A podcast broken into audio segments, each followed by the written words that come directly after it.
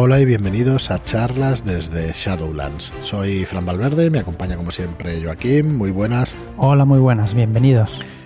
Muy buenas, pues otro martes más con Dungeons and Dragons como casi siempre, como siempre. Eh, pero antes querría repasar una vez más las preventas que tenemos estos días.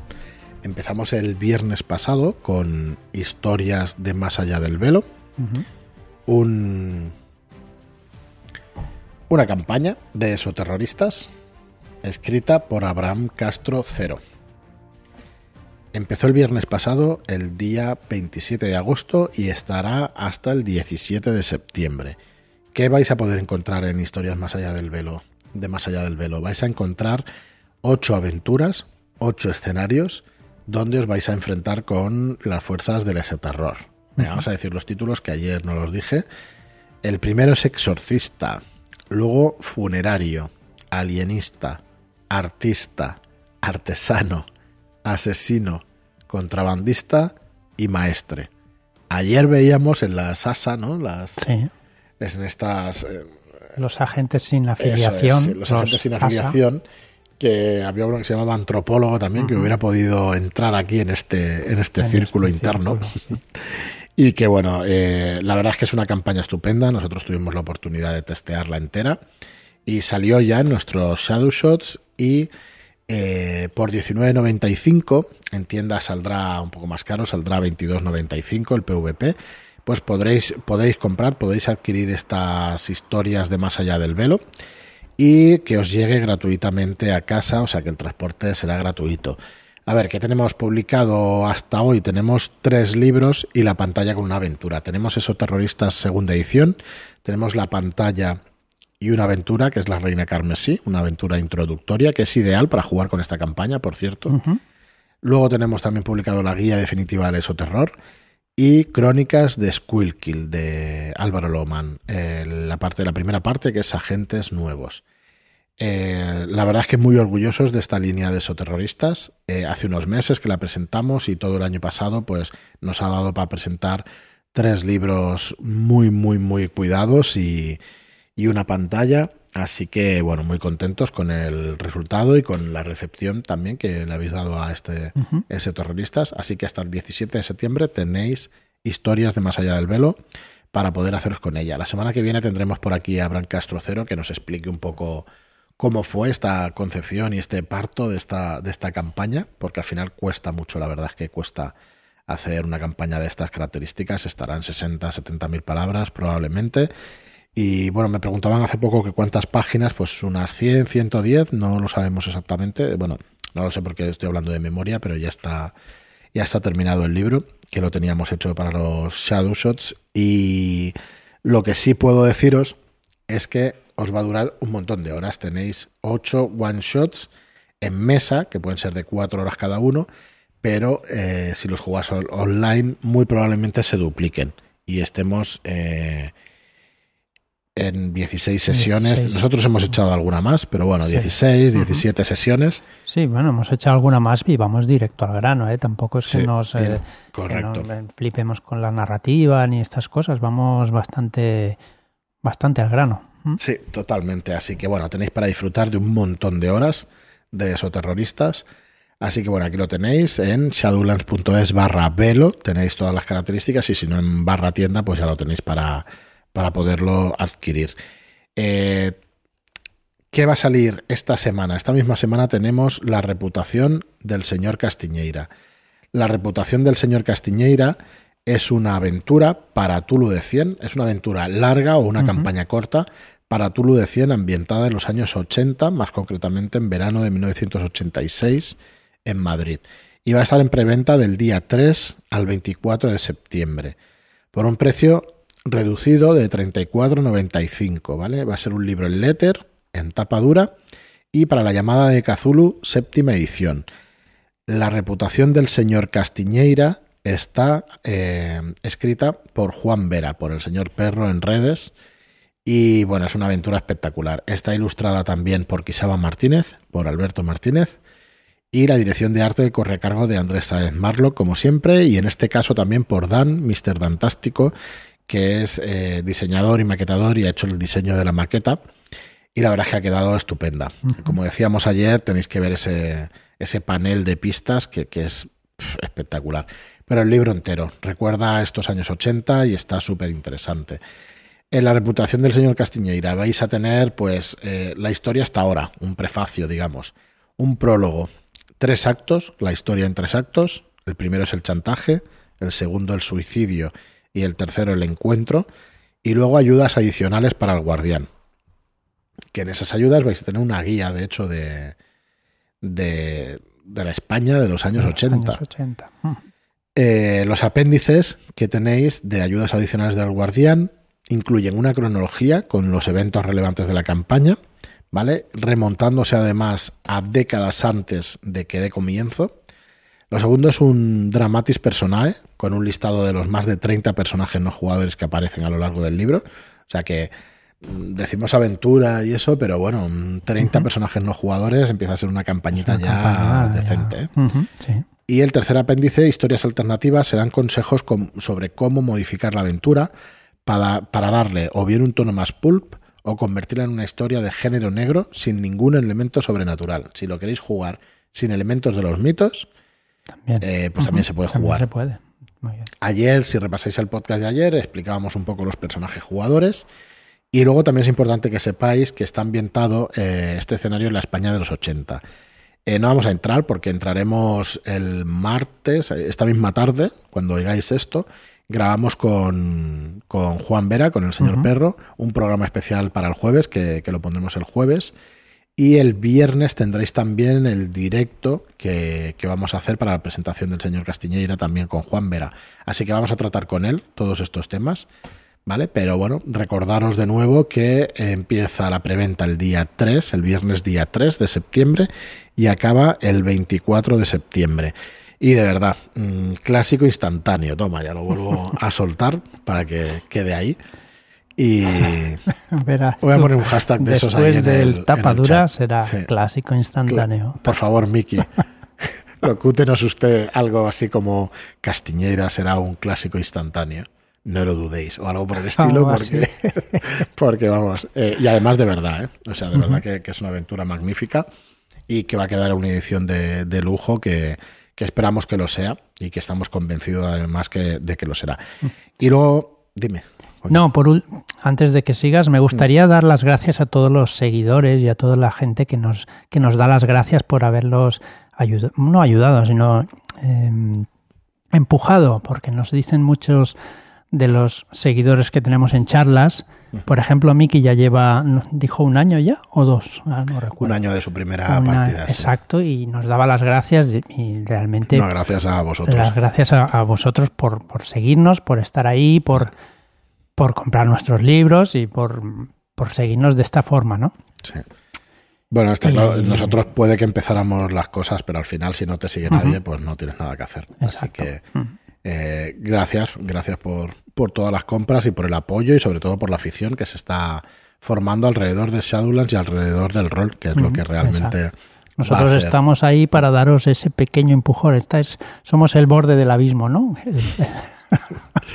y damos ese pequeño el que empuja. Exacto, el típico borde que pues está ahí esperando y os empuja. Eh, que, os metáis en, que os metáis en la fosa ya es cosa vuestra, ¿eh? ahí no estamos nosotros. Bueno, tenemos un, chat de Telegram que se llama Charlas desde Shadowland, donde hay 870 y pico personas ya y que realmente, pues bueno, yo creo que la mayoría está disfrutando pues de una comunidad y, que se ayuda, se autoayuda, nos ayudamos unos a otros. Hay muchas partidas, muchísimas partidas, se puede jugar, si quieres jugar, puedes jugar todos los días a rol y eso no todo el mundo lo puede decir, o sea que es una cosa que, que bueno, que nos vanagloriamos mucho de decir, ¿no? Porque es que es verdad, que la comunidad es muy activa y está el chat pues siempre, siempre con gente, siempre muy activa. Darle las gracias a Ricardo Ibáñez, que entró el otro día en el chat de charlas desde Shadowlands, que, ya sabéis que Ricardo es un clásico de, eh, un autor clásico de aventuras de toda la vida de, en español. Y bueno, darle las gracias porque contamos con él entre nuestros autores y eso pues nos hace ser, no sé, nos hace pues ser una muy buena editorial si contamos con un autor como Ricardo Ibáñez y como el resto de autores también que tenemos. Claro que estamos orgullosos de, todos ellos. Eh, bueno, y por último nos queda hacer referencia a La piel de toro, No vamos a meternos mucho con él, ya llegará durante este mes, ya iremos eh, mostrando cosas y diciendo más cosas sobre ella. En preventa el 1 de octubre de 2021, va a estar hasta el 29 de octubre, va a ser una preventa un poquito más larga porque no queremos que nadie se quede sin este gran suplemento. Eh, ¿Qué es la piel de toro? Pues es un, es un suplemento para que podáis dirigir eh, aventuras en los años 20 con toda la información necesaria y precisa para jugar.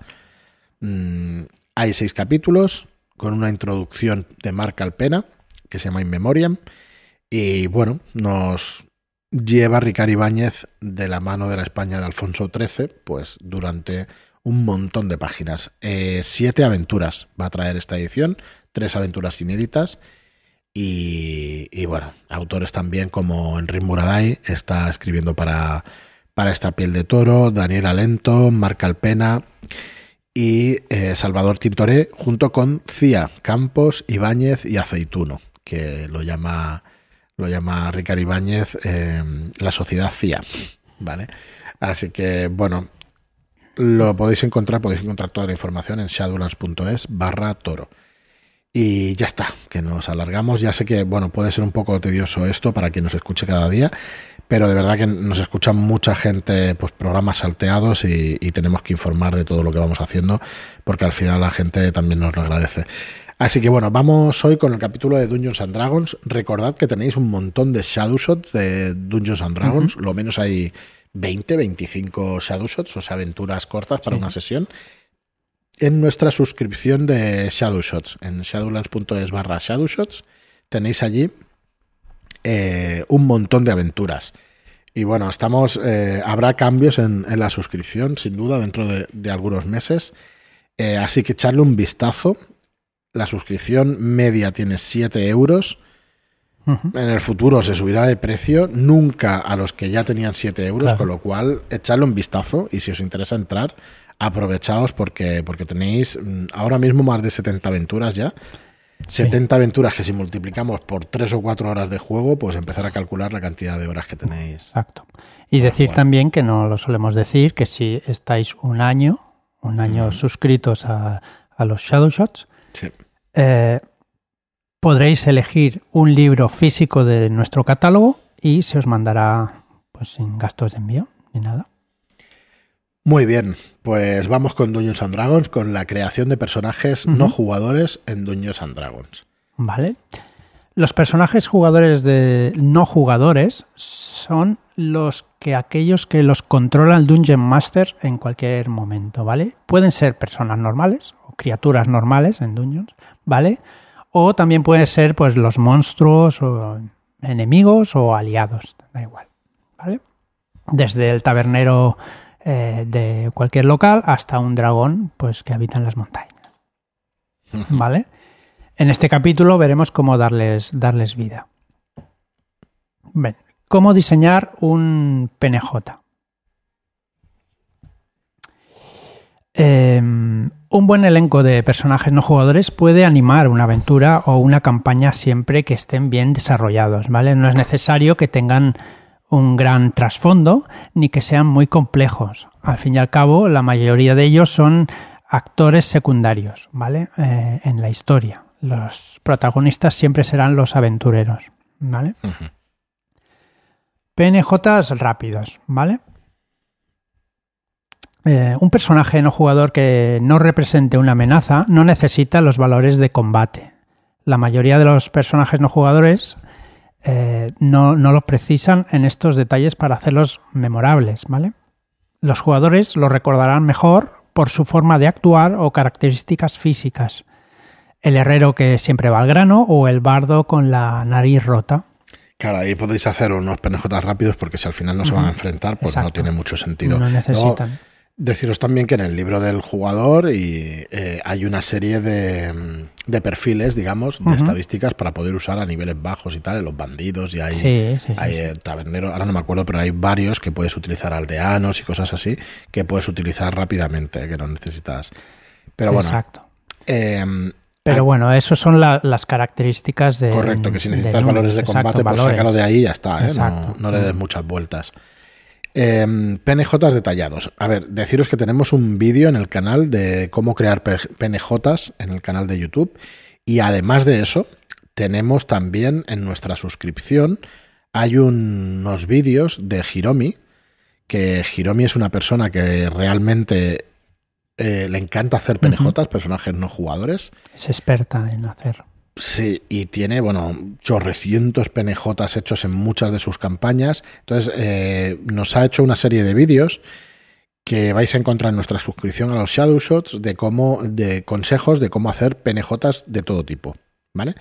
Eh, no solo como aquí en el libro que ahora lo veremos, la ocupación, la historia, sino el carácter de cada uno de los PNJs, cómo poder interpretarlos y cómo poder hacer pues, eh, pues alguna, alguna anciana de un pueblo y, cositas así más específicas todavía. Bueno, cómo hacer penejotas detallados. Vale, los, los personajes que necesiten papeles más importantes, los que los desempeñen, vaya, necesitan más tiempo para crearlos, ¿vale? Necesitaremos eh, que tengan un pasado y una personalidad. El libro nos da 10 frases resumiendo los elementos principales para hacer un PNJ que se precie vaya. Sí, a ver, eh, es decir que en el vídeo que tenemos de PNJ nos visitó también Albert Estrada y nos visitó Michel González, que son uno, y Sirio también, Sirio Sesenra, o sea, fue un vídeo espectacular donde cada uno pues, nos daba sus claves.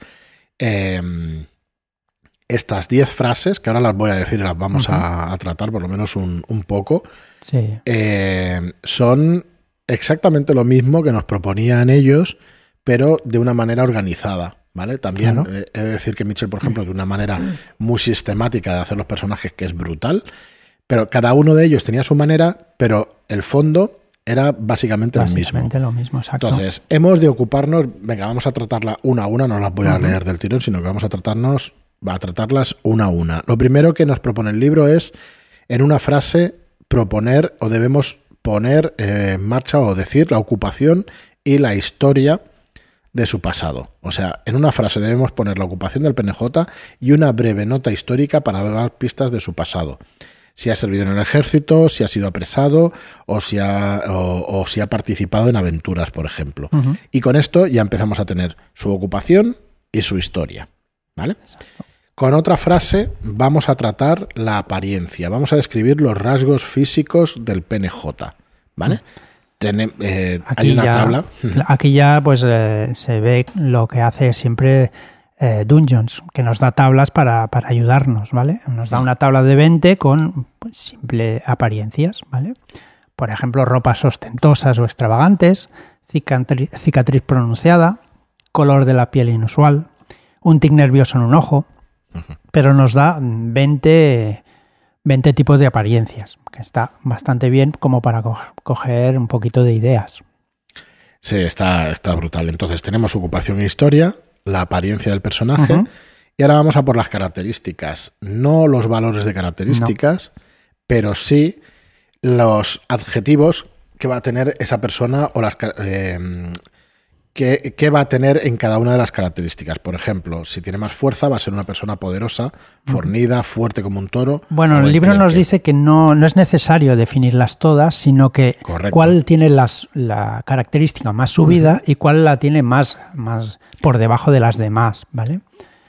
Correcto, también nos da una tabla de, de seis. Esta es menor porque hay seis características. Y nos dice, pues tira un dado de seis y ahí, por ejemplo, te sale el 2, destreza. Pues puede ser flexible, ágil o, por el contrario, puede ser torpe o manazas.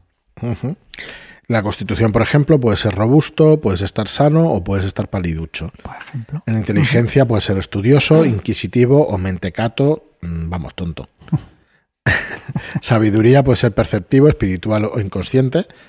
Y en carisma puede ser insistente, puede ser un líder o puede ser un soso o un aburrido, un PNJ aburrido o soso. Está claro que todas estas tablas son a modo de, de, dar ideas, no, no son estrictas. No, pero es, claro, pero si, si, las seguimos todo lo que nos está diciendo, vamos a tener un personaje no jugador, pues con un trasfondo, o sea, con unas características y con un trasfondo espectacular. Bueno, un talento. En una frase vamos a definir qué es capaz de hacer o qué es aquello que lo distingue de los demás. Hay una tabla también de, 20 rasgos para inspirarte o para que lo copies directamente. Pues, por ejemplo, eh, tu PNJ toca un instrumento, o tiene muy buena memoria, o tiene un gran agobante con el alcohol, o es un carpintero experto, o es un gran actor, maestro del disfraz, ¿vale? Está claro que hay alguna cosa que se pisa con la ocupación, pero bueno, no, hombre, hay que tener cuidado con estas cosas también. Distinta, ¿no? A medida que lo vas haciendo, no vas a, pisarte una con otra. No puedes ser un tío tonto y, que sea, yo qué sé, un, un gran actor, yo qué sé. Sí, bueno, o, entonces tendrás que desarrollarlo más porque puede ser tonto en algunas facetas y en otras pues, Sí, hay que empezar a desarrollarlo. Igual esto es para, para hacer la guía, ¿no? Y si el personaje no jugador es, que necesita mucho más trasfondo, pues ya a partir de ahí ya lo desarrollas. Muy bien. Lo siguiente, eh, la siguiente frase va a ser darle una peculiaridad, ¿vale? En esta frase vamos a describir algún aspecto especial de los gestos o de la forma de comportarse para que los jugadores lo recuerden mejor. También hay una tabla de, de 20 resultados, tirando un de 20, y pueden ser cosas como tener una voz fuerte o una voz débil, que susurre, que utilice palabras incorrectas, que tenga una tendencia a hacer predicciones funestas, que se quede mirando al infinito.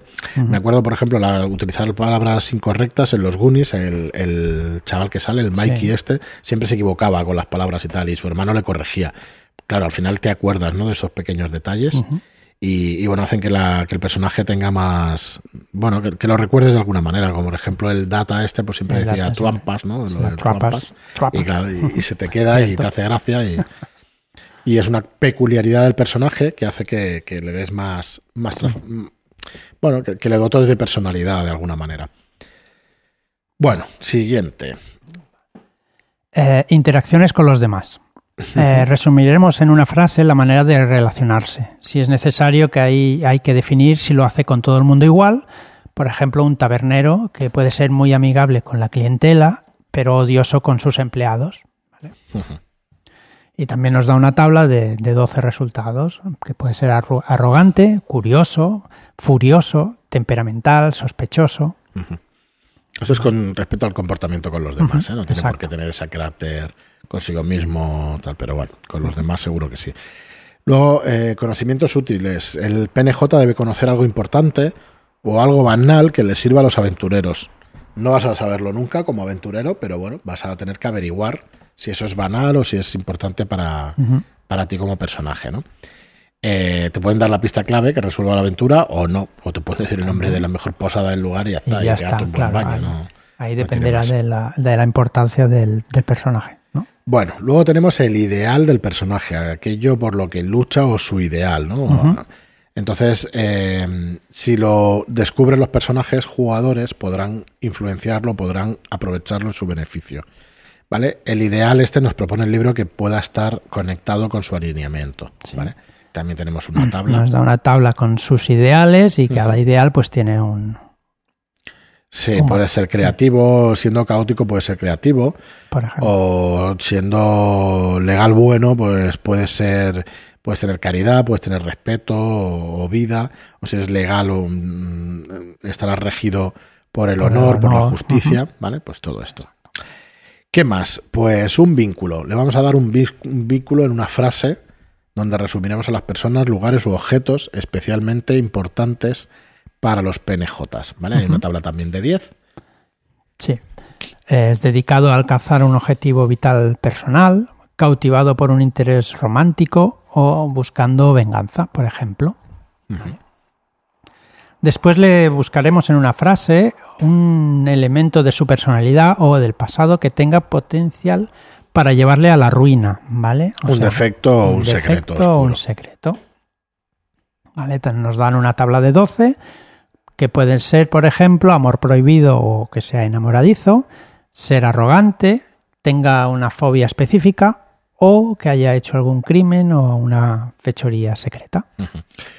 Bueno, pues hasta aquí, digamos, las 10 frases interesantes para... A ver, le va a dar un trasfondo brutal, ¿eh? si, si, respondéis a las 10 frases, o sea, si describir las 10 frases estas o, respondéis a todas estas preguntas, le van a dar un trasfondo brutal. Pero bueno, muy, muy, muy interesante, la verdad. El libro nos dice que hagamos una frase de cada una, o sea, tampoco es nada eh, demasiado complicado. No, lo que pasa es que si tienes ya en, una sesión tienes 10 PNJs, uff Bueno, claro, pero es un montón, ¿no? Pero bueno. Pero vamos, que, está espectacular. Que, y de hecho te sirve también para, a la hora de escribir aventuras, hacerte con esta guía y, y describirlas así cuando lo metes en la aventura. Mm, vamos, eh, potentísimo, es un sistema muy potente. Ya hemos dicho en un montón de ocasiones que el libro este es una gozada, y vamos, lo volvemos a repetir las veces que haga falta. Bueno, por último, eh, pueden existir monstruos como. ¿vale? Eh, desde luego el, malo final, digamos, o, el monstruo que haya detrás de, si es que hay alguno, detrás de alguna campaña de Dungeons, va a ser interesantísimo, ¿no? Que se le pueda describir y que se tenga que describir como un PNJ importante. Básicamente se hacen igual, lo único que hay que variar alguna, alguna cosita y ya está, ¿vale?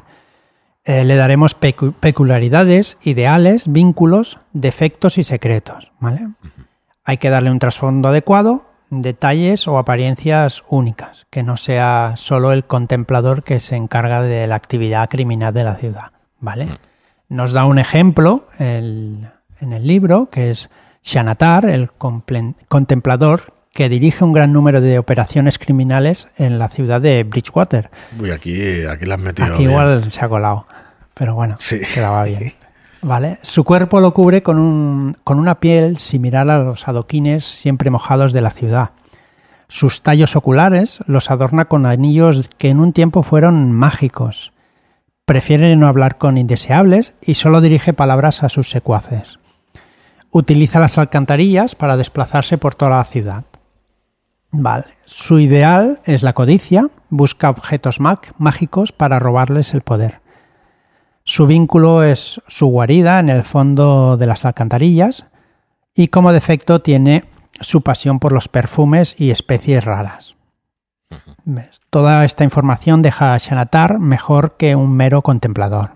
Estas características podrán hacer que las interacciones con los aventureros pues, puedan ser memorables. Y has visto que le hemos dado pues ¿Este es el ejemplo del libro o lo has hecho tú mismo? Es más o menos el, el ejemplo del libro, Sí, es del libro. Mm. Sí, no, pero ya, sí. es más un poco más extenso, pero bueno. Muy bien. Eh, finalmente, pues tenemos tres formas de dotar de un perfil al PNJ, que es darle los valores que solo vaya a necesitar. O usar un perfil de un monstruo. Usaremos el manual de monstruos y le cambiaremos el nombre y ya está. Recordad que el libro es vuestro para hacer lo que queráis con él. Que nadie os tiene que decir qué tenéis que hacer con vuestro libro ni que tengáis que utilizar las características de un monstruo que no los podéis utilizar para otro. Y luego crear un personaje con su clase y sus niveles, también podéis hacerlo de esa manera. Em, los PNJs que vayan a entrar en combate van a necesitar un valor de desafío. Acordaros que es esa tablita o ese valor para poder calcular cuántos PNJs eh, enfrentados a los personajes jugadores para hacer un, encuentro más mortal o más normal y con un desafío mayor o menor. Y bueno, hasta aquí el programa de hoy. La verdad es que es súper interesante. El libro es una genialidad. Os dejamos también el, vídeo de la creación de PNJ, de, personajes no jugadores, que yo recuerdo perfectamente porque recuerdo que cada uno tenía su estilo, pero al final todos dotaban de esta personalidad a los, a los PNJs y cada uno a su estilo, pero vamos, son grandes masters y jugadores de rol, los cuatro invitados que tuvimos. Eh, fue para las NetCon del 2020 una charla y la verdad es que no sé, muy, muy, orgulloso y muy interesante así de el contenido. Y nada más, acordaos de la preventa de, más, de historias de Más allá del velo, que estamos en plena preventa. Acordaos de que el viernes empieza la reputación del señor Castiñeira y que es una aventura larga, súper interesante.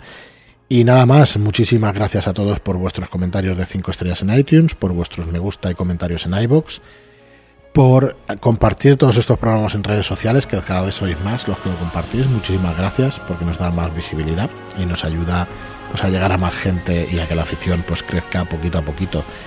Y nada más, gracias y hasta el próximo programa. Muchas gracias y hasta la próxima.